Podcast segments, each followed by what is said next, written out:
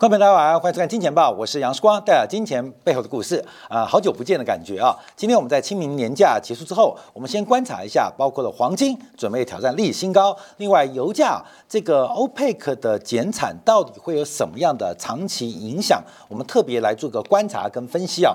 好，当然回顾一下最重要两个数据，第一个是美国供应管理协会所公布的 ISM 的制造业跟服务业指数，那公布出来最新三月份的数据啊，都看到美国经济出现明显滑落的一个发展啊，包括了这个制造业从四七点七进步滑落到四十六点三，那服务业从五十五点一大幅滑落到五十一点二。但我们知道三月份发生的系股银行挤兑风暴，还有瑞信贷的破产的一个风暴，使得整个美国。国的制造业跟服务业都出现非常沉重，在企业调查当中一个信心衰退的证据。所以第一个观察，美国制造业跟服务业数据走弱的影响。好，这个对黄金刺激很大。那另外一个是美国劳动市场，那特别观察的是过去的这个美联储总裁、现任财政部长耶伦，他最观察的是美国的劳动市场的领先指标，也就是美国职位空缺数。那二月份的职位空缺终于跌。破一千万个，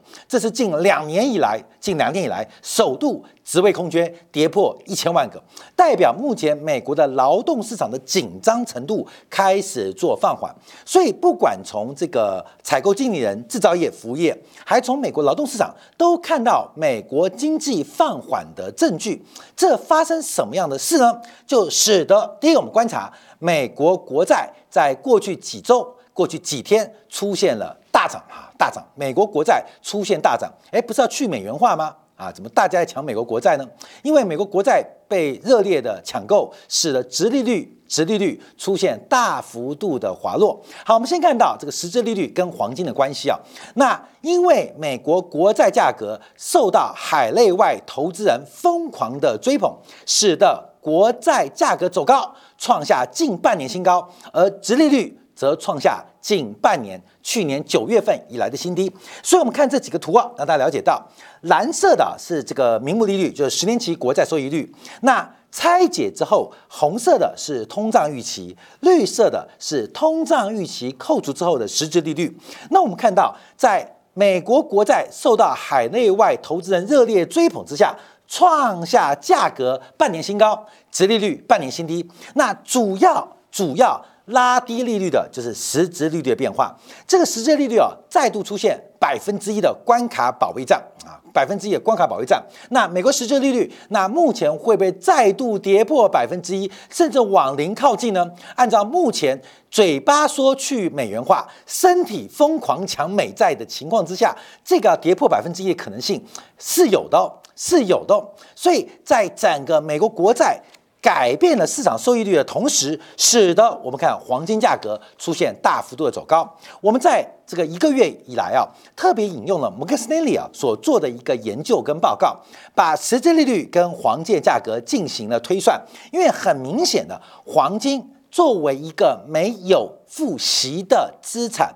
它对于实质利率是非常非常的敏感。我们光从价格走势，大家直观就可以看到，包括我们看到绿色的是实质利率，黄色的就是金价，高度的负相关，极高度的负相关，也就是实质利率的抬头必然会伴随黄金价格的走低，实质利率的探底必然会伴随黄金价格的走高。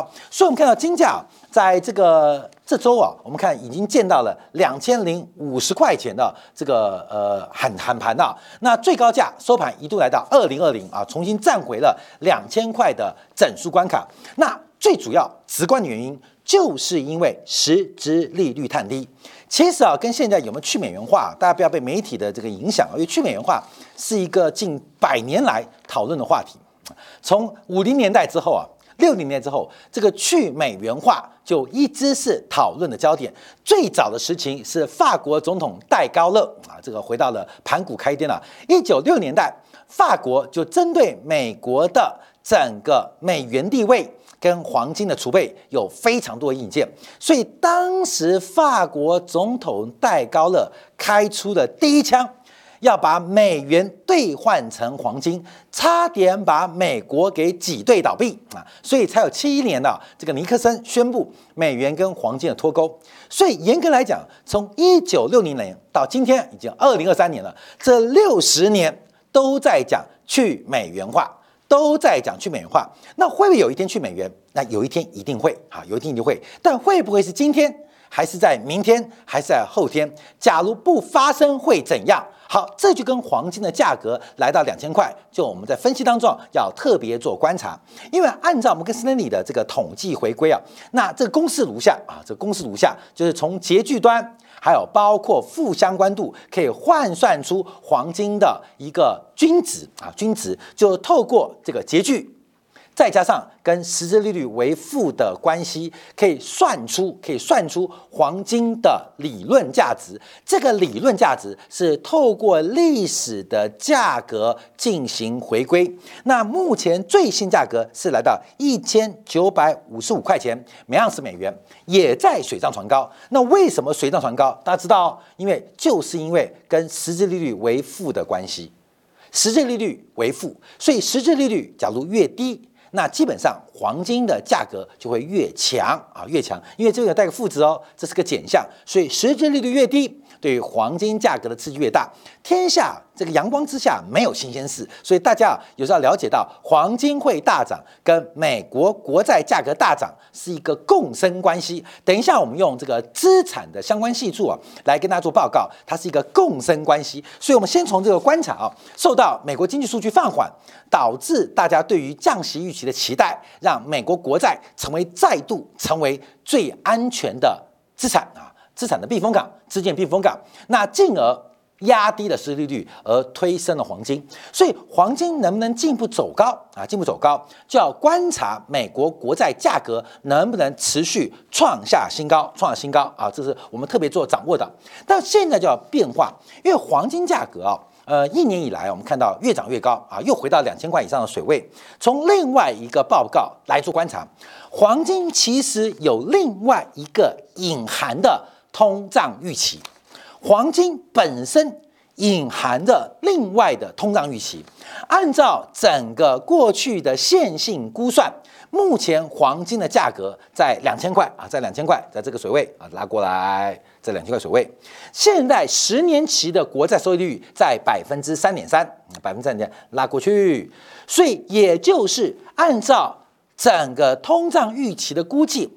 黄金目前对于长期的通胀隐含的大于百分之四，以长期的角度，黄金现在价格隐含的世界的通货膨胀会大于百分之四，长期哦，这长期哦，那有没有可能长期通胀大于百分之四？这就是黄金价格是高估还是低估的关键。假如长期通胀没有达到百分之四，那目前黄金价格跟利率之间关系就出现了泡沫啊，黄金就出现高估的风险。那假如黄金价格为真，那代表长期的通胀会大于百分之四，那加上美联储的货币的紧缩条件，那美联储的官方利率很容易来到百分之八以上。所以大家要特别观察哦，从这个目前黄金的隐含的通胀潜力跟通胀预期，我们再换算成美联储的官方利率的趋势，那代表美联储会升息到百分之八吗？会不会？应该不会。假如不会，通胀局不会发生，通胀不发生，黄金价格有高估的疑虑。特别跟大家分享哦，这是目前我们从比较这个呃呃这个长期的观察来讲的话，黄金价格似乎有些为泡沫化的发展。我们回想啊，黄金这一波的走势啊，应该它的这个高点是在去年的三月八号啊，去年三月八号，当时黄价格二零五零啊，就是目前黄金正在挑战的前高了。目前黄金在挑战的前高就是二呃，在在在在在前面二零二零五零啊，三月八号。那为什么三月八号见到高点？因为在两周之后，就是美联储启动了第一次的加息。美联储启动第一次加息，随着美联储的加息啊，黄金越走越低。那最低的时候，黄金的价格是来到了一千六百一四块，在什么时候？在九月份，这个月份呢，就九月十八号，呃，九月十八号，这是美联储当时进入第五次加息。我们带大家复习啊，就这个是二零五零嘛。那黄金就一路跌嘛，因为随着三月二十二号开始加息，呃，一次、两次、三次、四次、五次，第五次加息的时候，黄金来到一六一四啊，一六一四。可是第五次加息之后，黄金似乎出现了利空出尽的发展，所以我们看到黄金价格开始出现反弹，而实质利率开始走平。实质利率开始走平，而这个走平的关键是市场的价格跟美联储的货币政策出现了极大的倒挂啊！这大家就听到倒挂，就是美国的官方利率短端利率维持高点，可是长端利率开始出现下滑，长端利率开始下滑，使得在九月十八号美国第五次升息之后出现了一个反转啊！对于加息啊，使得黄金的价格不再害怕。美联储的升息，所以来到这边啊，来这边，这边已经是美国第九次加息，利率已经升到百分之四点七五到百分之五嘛，所以我们注意哦，上一次。二零五零的时候，美联储利率是百分之零到百分之零点二五，那现在又回到了两千块，挑战二零五零。可是现在利率水平已经来到了百分之四点七五到百分之五，感觉美联储这一年来九次升息，黄金又重新回到它的价格啊，这很神奇啊。所以第一个我们判断，黄金是有机会成本的哦。后面有，假如这笔钱你不买黄金，你拿去做美元定存，一年年化报酬百分之四，百分之四。所以两千块进场买黄金，除非黄金能够涨到二零八零，不然实际上你是亏损的，因为你是拿货币买黄金，也就是投资黄金、投资贵金属的机会成本越来越高，投资贵金属、投资黄金的这个实体的实质的成本越来越贵，你要注意哦。所以黄金。假如每年不能有百分之四的报酬，不然到这边基本上你是亏损的哦。因为每年啊，你投资美元的话，会有大概百分之四的货币的年化报酬啊，这个利率报酬、利息报酬，我们特别做观察。所以讲到这边，我们就看黄金价格是不是有高估？好，高估。好，我们提高其他的证据来做说明啊。这是一个过去十二个月各项商品大类资产的相关系数的图啊。因为时间关系，很多商品啊，我们容日后再谈啊。我们先看到。黄金跟什么商品、跟什么东西相关性数正相关最高？好，看没有？你知道正相关最高低哦？低高的是跟三十天期的国库券，黄金跟三十天期的国库券相关系数正最高，也就是国库券涨跟黄金涨是高度正相关，是所有从股票、债券到商品，升到房地产相关性最高的是三十天期国库券。那三十天期国库券涨，就代表三十天国库券的利率跌。三十天期的国库券，它有一个很强的竞争对手，就是美国的 overnight RRP 的这个存款利率。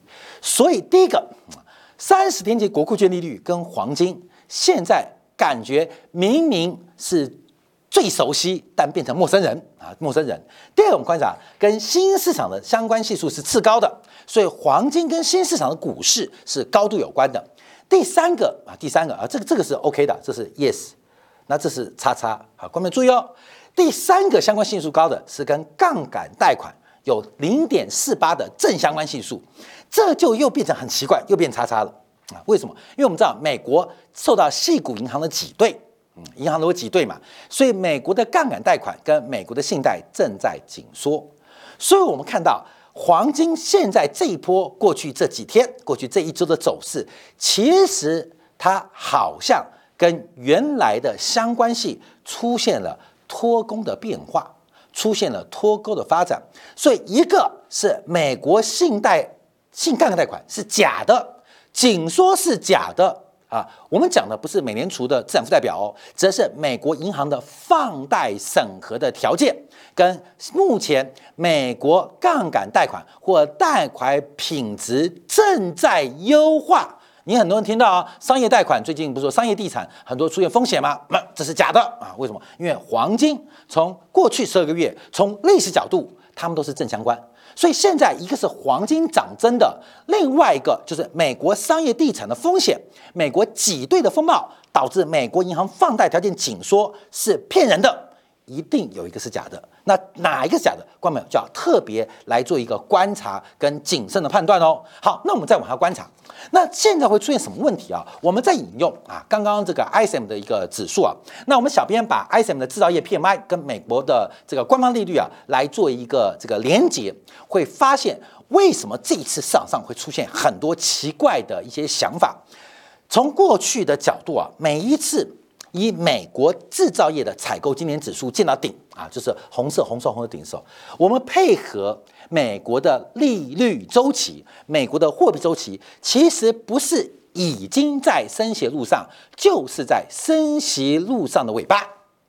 每一次美国景气过热的时刻，以制造业的采购经理人为例，不是在升息的路上，就是升息周期的尾声。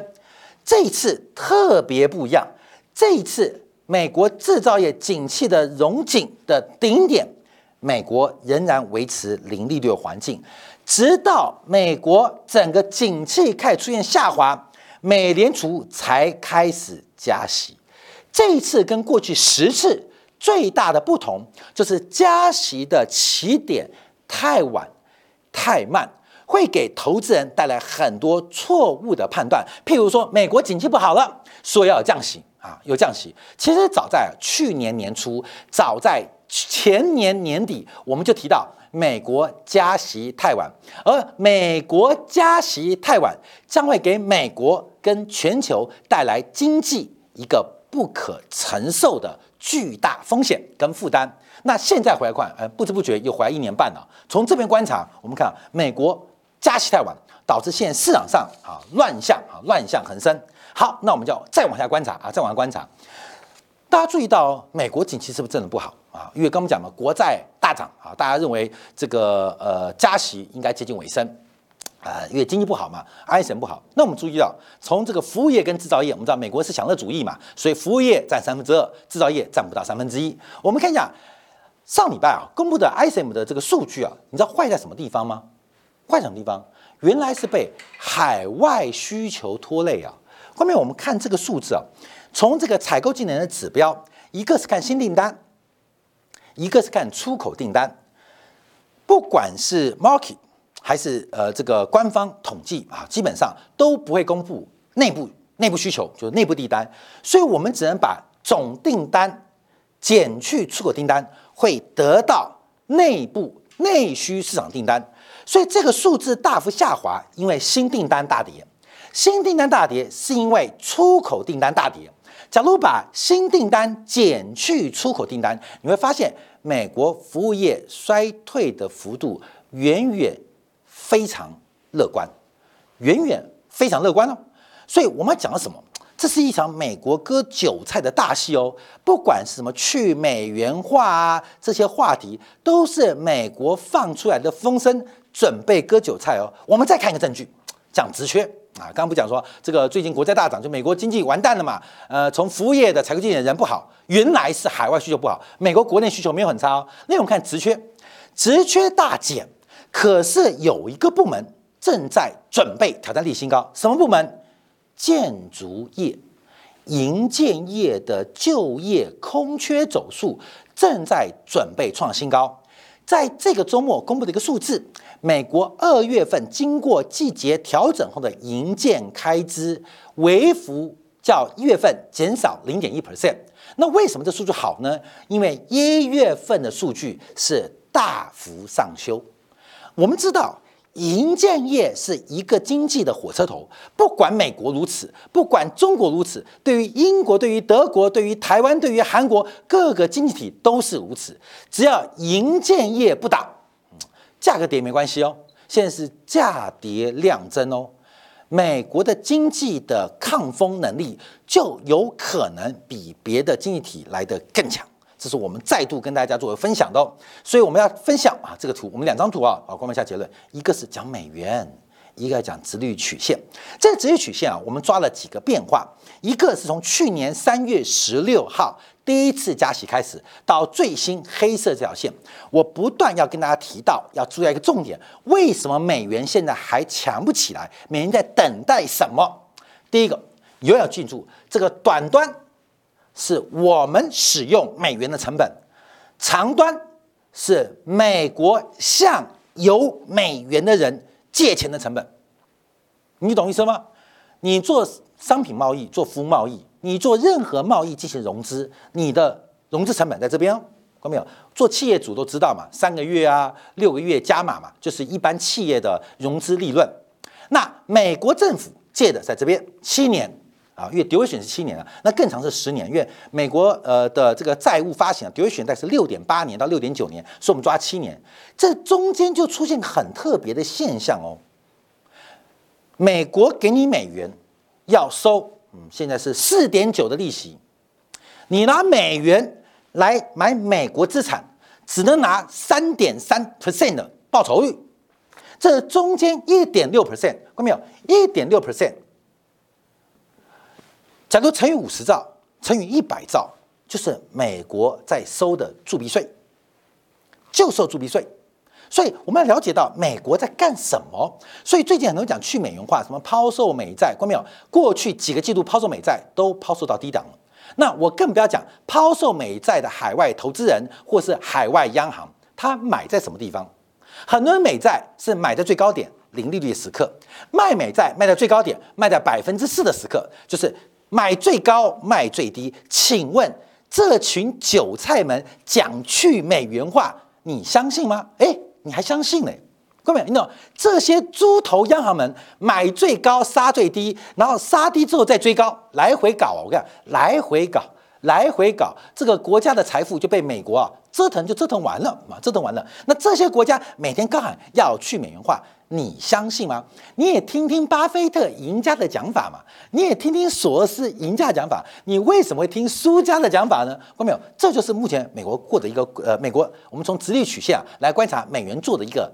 安排啊，财富转移安排。最后我们讲到美元，讲到美元啊，这个美元呐很特别，因为美元啊现在今在今年从去年九月二十八号就是黄金的黄金的啊这个呃低档啊最低档，美元跟黄金刚好负相关嘛，所以看没有？黄金是泡沫，黄金假如有泡沫，那美元的走势就很特别哦，看没有？因为实际利率跟黄金。黄金跟美元，好，过没有？月我们知道黄金最高点、最低点、最低点，过去一年最低点就是九月十八号，就是美元最高点啊，就是美元最高点啊，最高点。那当时我们是摸到了这个高点了，我们摸到这高点。其实有人挑战我看美元，其实我觉得干嘛挑战？因为整波段最低点四光跟你讲看好美元，最高点四光叫你小心美元见到满足。其实我就觉得很奇怪。输家的话你很相信，赢家的话你不相信。好，现在一跌下来，所有人都开始信心动摇。所以为什么散户永远是输家？你知道吗？你会听到一个伟大的叙事，可是我们证明给你看，证明给你看。关没有这个金钱豹？关没有可以证明？看，是吧？我们从低档跟你讲强势美元，到九月二十八号特别用台币从日元一五一的例子跟你讲涨幅满足，不就是亚洲货币贬幅满足嘛？那。这个讲你都不相信啊！现在一拉回就开始怀疑啊。好，我们看一下美元。大家知道美元为什么会跌？大家了解到，因为按照利率评价理论，美元的利率是高于其他国家货币。我们讲正常国家啦，或正常经济体啊，普遍是高于其他主要大型的经济体或主要新兴呃国家的经济体的利率。按照利率评价理论，它会出现一个抛售潮。为什么抛售？会对敲嘛？就是我今天。买美元存款，为了锁定我汇率的风险，我一定会抛售远期的美元。各位，你懂吗？这个利率的一个抛补手段呢，应该大家 Google 就知道。所以现在美元比较贵，美元利率比较高，我用我的本币换美元，等到那个定存一年、定存十年到期之后。我必须要锁定我的风险，所以我必须卖出远期，我买进近期，叫卖出远期，避免汇率出风险，避免汇率出差错，说会做这个动作。而这个动作会使得利率名目利率较高的货币，像美元为例，它会出现远期的卖压，会出现远期的卖压。我跟大家讲，这数字多高多夸张啊！好过没有？台币高估就是美元低估哦。美元低估就台币高估哦。我今天啊，就简单的测算去观察，我就丢了两个指标，好，各位想知道，这指标蛮暴力的。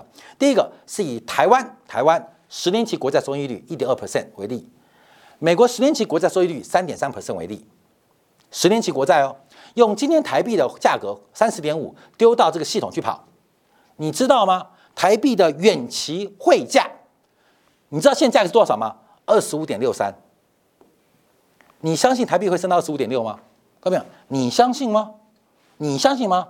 你相不相信？相不相信你自己判断啊？你觉得台币会升到二十五点六吗？台币升二十五点六，台湾的出口产业不能说倒一半呢，倒十分之一是可能发生的。现在按照这个美元的价格跟台币价格跟这种利差关系，远期的汇价是二十五点六，远期极远期的汇价是二十五点六。所以为什么台湾的摄影公司？涨不起来，因为台湾的摄影公司为了锁定长期收益率，都在干这个事情，在远期抛售美元。那当然不会抛售那么远的，但我用最远的十年期国债收益率来进行这种暴力的换算，二十五点六。你觉得你买在二十五点六的台币，你会赢吗？你赢的几率高还是输的几率高？我只是说，假如我给你买二十五点六美元，你会买还是卖？你是这时候把台币卖掉换外币，还是把外币换台币？所以为什么收益公司一定是被美国屠杀的嘛？为什么？为什么？这就是美国割韭菜嘛？所以从现在的美元汇价也看到，远期价格极端不合理。那为什么？因为现在台币就已经高估了，远期。高估更多。只要大家知道利率评价理论，就可以看到美元的形态。好，最后我们来观察一下，从美元长期的发展，这一波头肩顶并没有成功啊，没有成功，所以现在再拉回一次测试。而这个测试很重要，因为这测试我们从整个低档啊，二零二一年呐，这个第二季开始起涨以来，到去年的第三季末，整段的涨幅刚好现在拉回一半，就在。一百左右啊，就是美元指数一百左右，就是一个关键指标。好，我们做这个节目特别要替大家了解到，就是美国在收缩，对美国有没有伤？对美国当然有伤。可是美元每一次紧缩，哪一次美国没受伤？可最后站起来的，怎么为什么又又是美国，而不是别的国家？这场美元的金融的割韭菜的大戏，又来了去美元化的叙事。我们在最近一个节目当中啊，当然就跟呃市场很多媒体的对干啊，大家说去美元化，我说不可能。去美元化，我说不可能，去美元化想都没有啊，至少在短期之内不会发生。跟大家报告，这就是一个财富转移的过程。为什么美国人是个享乐主义国家？为什么美国人可以那么爽？为什么那么快乐？为什么过得那么幸福？我指的是大部分美国人，原因就是美国有少数金金融的精英分子正在透过欲望，透过金融的手段在转移各位的财富。分享给大家。好，这个消息稍稍片刻，我们针对 OPEC Plus 的一个大减产来做分析啊。因为 OPEC 大减产会产生什么样影响？